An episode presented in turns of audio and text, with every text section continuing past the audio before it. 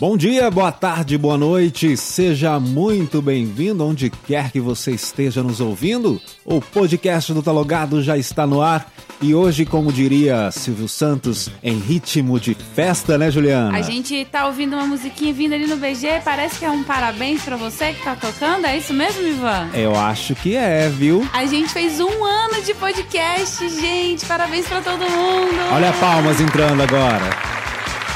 É isso, 38 episódios, um ano. A gente teve uma pequena parada durante a pandemia, retomamos os trabalhos já tem alguns meses, mas muito obrigada a todo mundo que participou da gente. Ivan, eu fiz uma continha e a gente já falou mais ou menos 14 horas aqui no nosso podcast. Haja saliva pra gente, hein? Não, e haja assunto, pesquisa, novidade. Aqui tem conteúdo pra muita gente se divertir nessa quarentena ainda. É isso aí, um ano que a gente está no ar e um ano agradecendo sempre você que está acompanhando a gente, que está divulgando a gente. O nosso muito obrigado. Mas fica com a gente até o finalzinho, porque no final a gente vai agradecer cada um que tem participado conosco, né, Ju? É isso aí. Vamos começar então com esse gostinho de vitória. E vamos falar das nossas dicas de hoje. A gente começa com um site já famoso, né? Não sei, não sei se é um site, um aplicativo, como é que eu posso chamá-lo, mas ele já é bem famoso entre as crianças de hoje em dia. A gente está falando do Leiturinha, que é um clube de livros que você pode fazer uma assinatura ali e recebe um ou dois exemplares por mês. E eles agora, nesse período de pandemia, estão disponibilizando material grátis para quem está né, com dificuldade financeira. A gente sabe que no meio dessa pandemia, algumas pessoas perderam aí a renda tal mas o que não pode perder é a importância de querer ensinar o filho a leitura. Exatamente. Incentivar os pequenos a ler é uma das principais funções dos pais de hoje em dia, de sempre, né? Porque é através da educação da leitura que a gente consegue alcançar os nossos projetos. E esse clube do livro, a leitura, é um dos mais famosos aqui no Brasil, voltado principalmente para o público de 0 até 12 anos. Ou seja, tem material para aqueles bebês, tem material para quem está aprendendo a brincar, tem material para criança que está pré-alfabetizando, para criança que já é alfabetizada, e tem material para os pais também, né, Ivan? Aprenderem como é, incentivar esse hábito nas crianças. E as crianças ficam ansiosas, viu? Eu tenho um sobrinho que hoje já tá né, um pouquinho grande já, mas ele ficava, quando eu ia visitá-lo, ele falava: tio, tio, olha o livro que chegou, tio, olha o livro que chegou, tal, com meu irmão assinava para ele e tal coisa que na minha época não tinha. Então, eu trouxe é, um exemplo que para mim foi formador de caráter, uhum. assim. Quando eu, eu tava, acho que na terceira série, segunda série, perto do meu colégio, tinha a Lê Devolve aqui em Goiânia. Você lembra dessa Não dessa é da minha época. Então, eu sou era... uma pessoa novinha. não, mentira, gente. Eu não sou de Goiânia. Eu não morava aqui nessa época. Mas não tem problema. Se você é daqui de Goiânia, tem mais ou menos 31 anos, como eu, vai se lembrar dessa. dessa... Era uma loja chamada Lê Devolve, ficava ali na Ricardo Paranhos. Eu estudava ali pertinho que era mais ou menos como isso. Você pagava, acho que eram 15 reais, era uma quantia também baixa. E você podia ir, ir pegando os livros uhum. é, e trocando. Você levava para casa, tipo uma biblioteca. Foi lá que eu li Harry Potter pela primeira vez. Foi essas leituras assim de infância eu tenho muito de lá. E me deu bastante saudade. Com certeza foi muito importante para eu ser uma leitora como eu sou, porque eu gosto muito de livro. E eu acho que, assim, mais de 170 famílias já se inscreveram no Leiturinho. Então, é coisa boa, você pode ir sem medo. É, eu acho que é isso, a gente tem que incentivar todas as crianças do nosso círculo, né? A, a gostarem de leitura. E se você é adulto e também está procurando um clube de leitura, eu vou indicar a TAG Experiências Literárias. É, eu não tenho a experiência eu mesma, eu só. Eu sigo eles no Instagram desde que eles começaram, acho que foi 2014 é um pacote de serviço que você paga ou R$ 55,90 por mês ou R$ 45,90. Tem uma pequena diferença assim no pacote de, de livro mas que é muito famoso, é o maior também é, produto, né, de, serviço de entrega de clube de livro do, do Brasil, eu acho. E são títulos muitíssimo interessantes que eles é, publicam independente de outras editoras, entendeu? Estão sempre buscando as novidades do mundo literário internacional, traduzem, imprimem e entregam para você por mês. É uma 9,90 a taxa de entrega fixa para todo o Brasil. Esses valores eu disse antes, R$ 59,90, R$ 45,90. Mas eu, eu tenho a meta de assinar ainda a tag porque eu acho muito interessante todos os títulos que eles trazem também. É, eu vou indicar ainda para infantil, para as crianças, o Contatória. O Contatória do Renato, a gente bateu um papo aqui no programa A Tá Logado. trouxe o- né? a E é uma iniciativa entrevista. muito legal. Ele grava histórias com vozes e tal. Ele começou fazendo pra filha dele, porque normalmente ele começava a contar a história, ele dormia e a criança ficava acordada. Querendo mais. E aí ele começou a gravar essas histórias. Hoje você pode baixar, né, ele de graça no Android e também no iOS, o Contatória, que tá fazendo bastante sucesso, né? Eu ganhei até uma almofadinha dele quando veio. Essa Ah, almofadinha lá em casa é um sucesso, viu? Ah, pronto, Eu não ó. tenho crianças, mas a minha pugzinha, ela deita com a cabecinha em E cima da gosta almofada. É a coisa mais linda. recebendo carinho, né? Fofinha. Então é isso, essas são as nossas dicas, né, para incentivar as crianças na leitura, né? E quando você puder assinar o Leiturinha, vale ressaltar aí que os preços variam de R$ 29,90 a R$ 59,90. Para mais informações e acessar também os conteúdos que estão lá na faixa leiturinha.com.br. Agora vamos falar de um jogo que a gente elogiou bastante no programa de TV, Juliana, o Kinoko, que tá ali também 0800 na loja Steam. Mas que na verdade a gente tentou jogar e não deu certo, galera. Que decepção. Eu, isso que eu ia falar, foi uma furada. E o bom é que a gente gastou muito tempo falando do leiturinho, porque agora essa dica vai ser rápida, porque eu não consegui jogar o jogo. Eu tentei jogar pela Steam no teclado lá de casa, no computador. Não deu certo, o jogo travou demais. Tava vendo muitas reclamações das pessoas falando da otimização do jogo, que tá bem ruim. Ou seja, é um jogo pesado, apesar de ser uma. Na teoria, ele é um jogo pra você se para você dar uma relaxada com uma trilha bem tranquila pra você ajudar o espírito da floresta a levar o, o inverno embora e trazer a primavera. Você vai passar raiva tentando jogar. Pelo menos com a minha máquina eu não consegui. O jogo travou muito, muito pesado. Se você quiser ir na sua casa tentar, boa sorte, conta pra gente se deu certo. É, primeiro assim, se você não tem um, cadastro na Steam, você vai precisar se cadastrar na Steam. Né? Eu também não tinha, então eu já te aviso que vá preparado, porque eu demorei uns 20 minutos para conseguir fazer esse cadastro e não autorizava, não autorizava. Uma hora era o meu né, usuário, outra hora era a senha, que não ia, não ia, não ia. E eu já fui ficando pé da vida, mandei mensagem pra Juliana, né? É, eu peguei a conta do meu namorado, por isso eu não passei mais esse nervoso durante o jogo. Mas aí, enfim, eu consegui, não sei como, que eu fui lá alterando letras, números e, né, e consegui. Depois que eu fiz o cadastro, fui lá em clicar em jogar. E aí o jogo já tinha sido baixado, mas ele começou a atualizar. E daí foi mais uns 15, 20 minutos para ele ser atualizado. Depois que ele começou, que ele foi atualizado, né, eu falei, bom, agora eu vou jogar esse jogo. Entrou a tela principal, né? Pressione A pra lá no start e tal. E eu pressionava A, não ia, e ficou travado, ficou travado. De repente meu computador desligou, reiniciou, e eu já fiquei pé da vida tal. Não voltei mais pro jogo. Tá certo, essa é a experiência do usuário da vida real e a gente traz É, aqui pra você. Mas aí eu o que que entrei, né? fazendo. Mas aí eu entrei na comunidade. Eu falei, não, gente, não é possível um negócio desse. Meu computador é tão ruim é, assim, fui né? ver.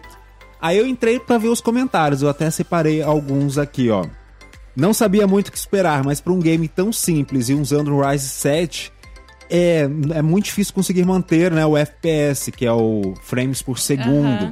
Além da minha placa de vídeo ter gritado como maré a turbo, não faz o menor sentido, não tem como recomendar. Né? Eu não tinha o nome desse usuário lá na comunidade, mas eu concordo com ele. Não tem como recomendar esse jogo se você não tiver uma, uma configuração mínima que eles pedem. A configuração mínima é um processador Intel i5 com memória 8 GB né, de RAM E uma placa de vídeo bem profissional. e uma placa de vídeo também assim. Pi, palavrão, sabe? Então, se você tem aí um game, um computador gamer, né, uma placa boa, talvez você consiga. E aí você fala pra gente aí É, o que, que você achou. A gente, a gente traz o seu recado no próximo podcast, porque a nossa dica ficou por água abaixo.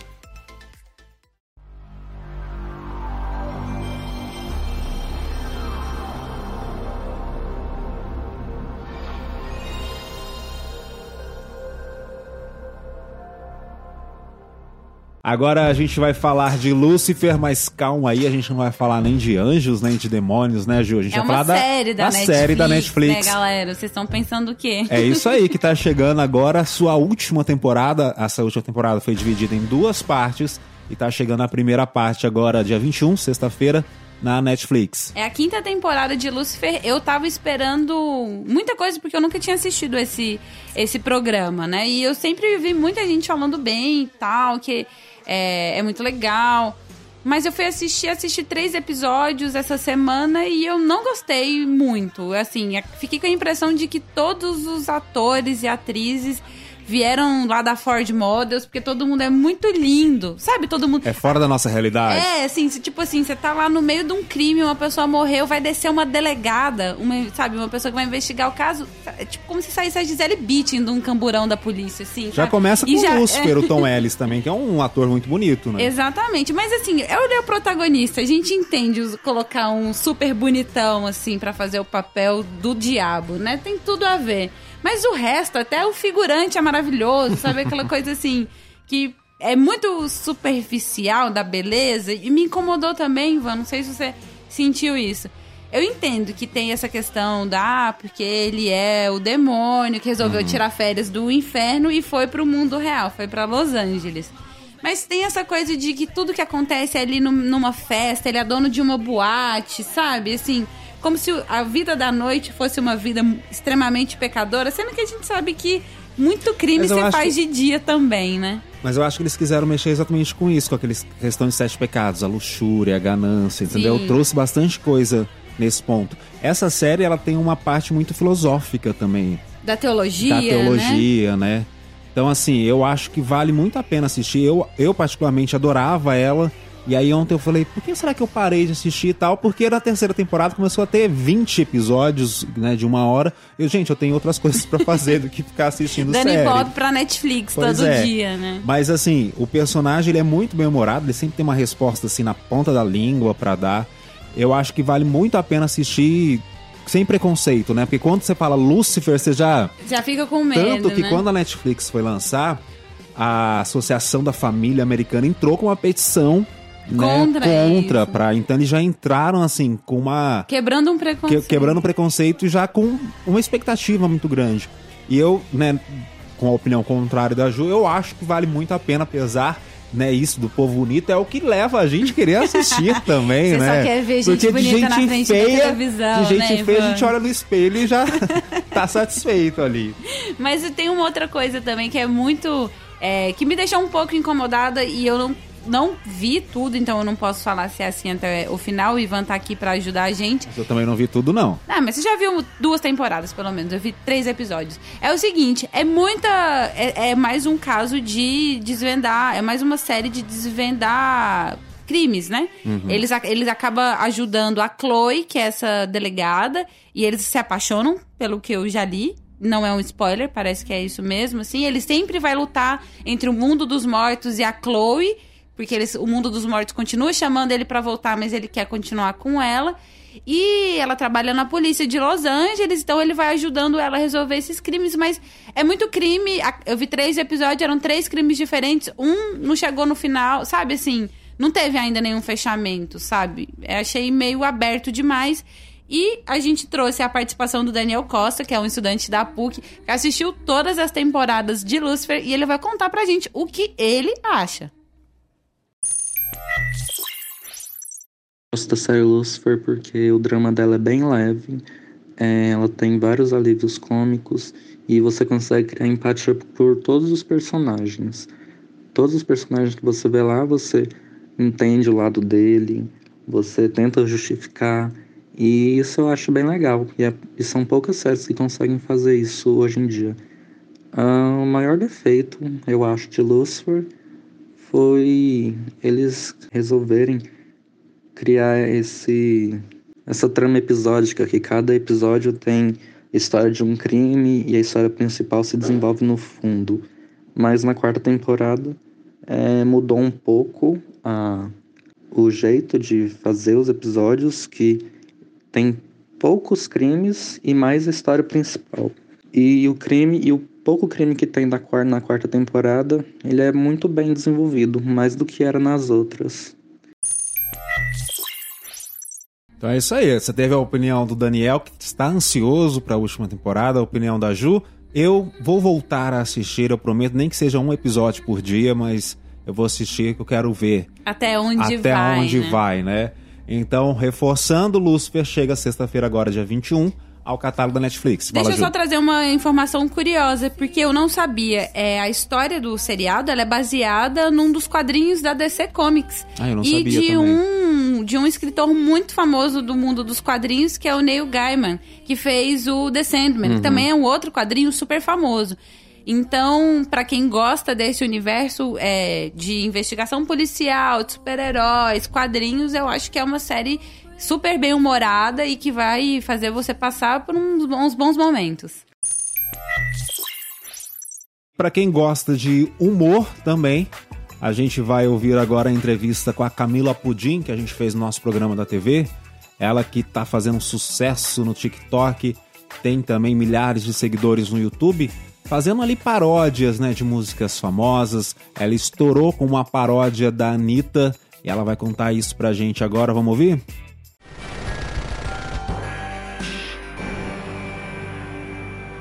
Ela chegou aqui no Tá Logado. Camila Pudim, seja muito bem-vinda. Oi, muito obrigada. Eu não posso, né, deixar de fazer essa primeira pergunta. Pudim é o seu sobrenome? Não, ele é meu nome artístico. Que chique, É você é muito fã verdade, de pudim. Não, não como pudim. Isso é um outro fato sobre mim. Mas o pudim, ele, ele entrou na minha vida em 2015. E foi, foi um vídeo que eu fiz, que na verdade foi a partir desse vídeo que eu comecei a ter um público relevante. Vontade que eu vou te ensinar a fazer pudim Porque eu sei que o assim vai ser bem fácil Não, massa demais. É, você falou que você inseriu ele em 2015, mas você já está ali nas redes sociais desde 2012, né? Conta pra Desde gente. 2013, na verdade. 2013. Conta pra gente aí de 2013 a 2020, são mais de 6 milhões de seguidores, juntando todas as suas redes sociais. Conta pra gente um pouquinho dessa trajetória aí. Então, é, eu comecei em 2013, mas como eu falei pra você, o, em 2015 que na verdade as coisas começaram a desenvolver melhor, né? Em 2013 eu criei o canal e o blog. E aí eu, eu estava no ensino médio ainda, prestando vestibular. E então eu tinha que dividir meu tempo, né? Mas aí eu criei. Fui lá e criei, porque eu, eu entrei nesse mundo de internet, eu gostava muito de assistir as pessoas, então Falei, ah, vou fazer disso um hobby meu. E aí, em 2015, eu entrei num concurso é, da internet lá, que tava, ah, pra revelar o próximo youtuber de sucesso, não sei o quê. Aí eu entrei. E nesse concurso eu fiz esse vídeo do Pudim, né? Que foi uma paródia da Anitta. Aham. E deu super certo, a galera começou a me seguir. Aí, quando aconteceu de eu ter público, menino, eu fiquei feliz demais, né? Porque eu fazia pra ninguém, agora eu vou fazer pra um monte de gente. Melhorou pra mim.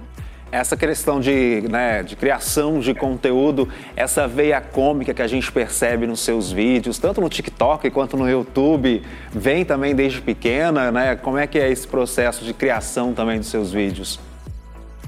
É, não, sempre fui. Sempre fui doidinha assim e, e espontânea. Sempre foi uma característica muito da minha personalidade mesmo.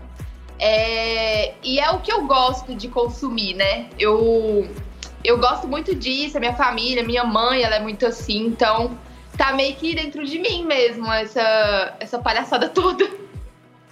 Você começou com maquiagem, né? Como é que foi essa- mudança, né? A gente ainda vê maquiagem nos seus canais, mas hoje você tá mais, né, para ver a artística da comédia, vamos dizer assim. Como é que você fez essa mudança? Então, é, eu, eu comecei com um blog, eu comecei pro público feminino, é, bem nichado, né? Eu fazia tutoriais de beleza, de maquiagem, de cabelo, essas coisas. E com o tempo, quando, quando aconteceu a, história lá do pudim, eu estourei, não foi com maquiagem, né? Eu estourei com vídeo de humor. Então acabou que eu me vi numa situação que eu percebi que aquilo que era um, um meu ponto mais forte, na verdade era a minha personalidade, era o meu humor. Então eu fui, é, me, não me, é, me adaptando, né? Porque já era uma coisa bem natural minha, mas colocando mais isso nas minhas redes. E isso me trouxe bastante resultado. E foi natural para você, né, participar de uma transmissão do Rock in Rio, né, uma transmissão da Vila Mix também? Aham. Uhum. é, foi, foi, foram momentos, assim, bem legais, assim, principalmente o Rock in Rio foi um momento muito legal. Foi em 2017 que a gente que eu participei da transmissão pelo Multishow. E, nossa, eu, eu lembro desse dia como se fosse um sonho, sabe? Foi, foi muito legal, muito, muito incrível mesmo. Nesse período de isolamento, as pessoas estão criando mais conteúdo nas suas redes sociais. O que, que você indica aí para quem está assistindo a gente? Que quer também, né, ser uma Camila Pudim, né, ter essa quantidade de seguidores, né? Quais são as dicas que a Camila dá? É, é hoje o pessoal tá não só criando, mas consumindo muito, né? A internet. E para quem tá querendo começar, é muito difícil dar uma dica pontual, ou duas, três dicas pontuais. Porque é assim, hoje a criação de conteúdo, o digital influencer, ele é, é uma profissão de fato. Então, tem ali por trás um estudo, tem por trás muita dedicação, né? Muito trabalho. E, mas eu acredito que se você quer isso mesmo, é correr atrás, é trabalhar, né? Tipo, fazer os vídeos, colocar sua personalidade, que eu acho que é uma dica incrível, que foi o que foi uma das maiores chaves, né? Do, do meu sucesso hoje. Foi colocar minha personalidade naquilo que eu, naquilo que eu queria, né? E, e deu super certo, graças a Deus. Camila, para quem por acaso ainda não te conhece, né? Que eu acho muito difícil, porque são 6 milhões. Passa pra gente as suas redes sociais, né? O seu TikTok aí. É arroba atrevida em todas as plataformas. Hoje a gente trabalha com quatro plataformas, né? YouTube, Facebook, Instagram e TikTok. É, cada um tem sua programação, mas saem vídeos todos os dias em algumas, três vezes por semana em outras. Mas tô sempre ali em todas elas. Você falou que sai vídeos todos os dias. Como é que você mantém essa rotina? então, hoje eu tenho todo um, é, uma estrutura né, de produção de conteúdo, não trabalho sozinha mais, porque a gente senta, a gente, eles me ajudam na parte da criação, tem a pessoa que edita, é, eu tô em tudo ali, eu sou uma pessoa bem centralista, então eu gosto de ter o meu aval em tudo que tá acontecendo, mas hoje eu já consigo delegar funções e a gente consegue ter uma linha de produção aí melhor. Por isso que eu consegui é, aumentar a produtividade e a, a, os posts, né, dos vídeos. Não, massa demais. Obrigado, viu, por você ter aberto aí um espaço para nos atender, tá? Que você tenha mais sucesso. Trouxe vocês na minha casa nova. Olha, que legal, invadimos a casa nova da Camila Pudim. Obrigado, Oi. viu? Obrigada a vocês pelo convite. Obrigado, sucesso sempre.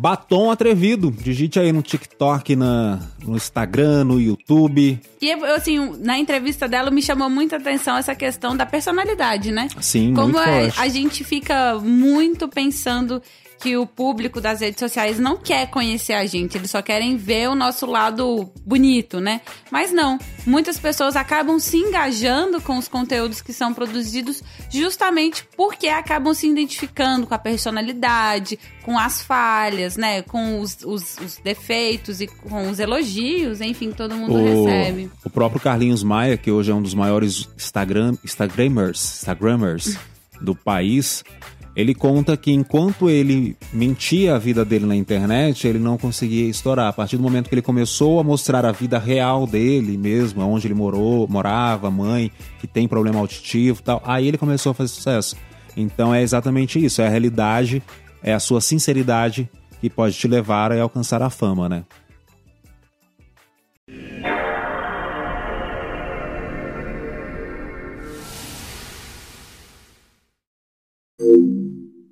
Chegou a hora, Ju. Chegou a hora do nosso Desindica. Eu já vou falar porque todo mundo tá cansado já. Eu acho que eu tô assistindo muito a Globoplay, sabia? Porque ela tá me irritando demais. E essa semana eu fui ver, né, a Grande Família, que eu gosto tal, né? Sempre gostei de assistir É, o não, mas é um Tuco, ótimo a Nenê programa, e gente. tal. E aí eu tô lá zapeando pela Globoplay. Eu falei, caraca, tem aqui. Já tinha algum tempo, mas eu ainda não tinha visto. Só que a Globoplay disponibiliza a partir do dez, da décima temporada. Eu E não entendi. quantas? São Mas 14 são temporadas. 14. Só quatro temporadas tem É, disponível. tá lá, décima, décima primeira, segunda, terceira e quarta. Cadê da 1 a 9? Eu quero Pois começar é. a assistir desde o começo, né? E não, e é legal pra você ter o histórico, né? Acompanhar Sim, a ver evolução. a evolução deles. Então, assim, eu não entendi. Tô aqui até agora boiando. E a Globoplay pode explicar pra gente o motivo. Bom, e eu vou falar mais uma vez de problemas das pessoas com fintechs. Banco Inter dessa vez. é, eu vi umas pessoas reclamando que não estavam conseguindo sacar o dinheiro, tava que é, ia em algum caixa eletrônico, né, para poder sacar o dinheiro que tava na conta do Banco Inter, era um valor de 600 reais da usuária do Twitter que tava reclamando, que teve várias replies. É, e aí o Banco Inter não tava achando dinheiro na conta, começou uma saga dela entrando em contato com o banco, tudo acabou se resolvendo, mas uma vez a gente traz aqui no Desindica esses pequenos problemas práticos, né, que essas fintechs é, com- acabam trazendo no nosso dia a dia.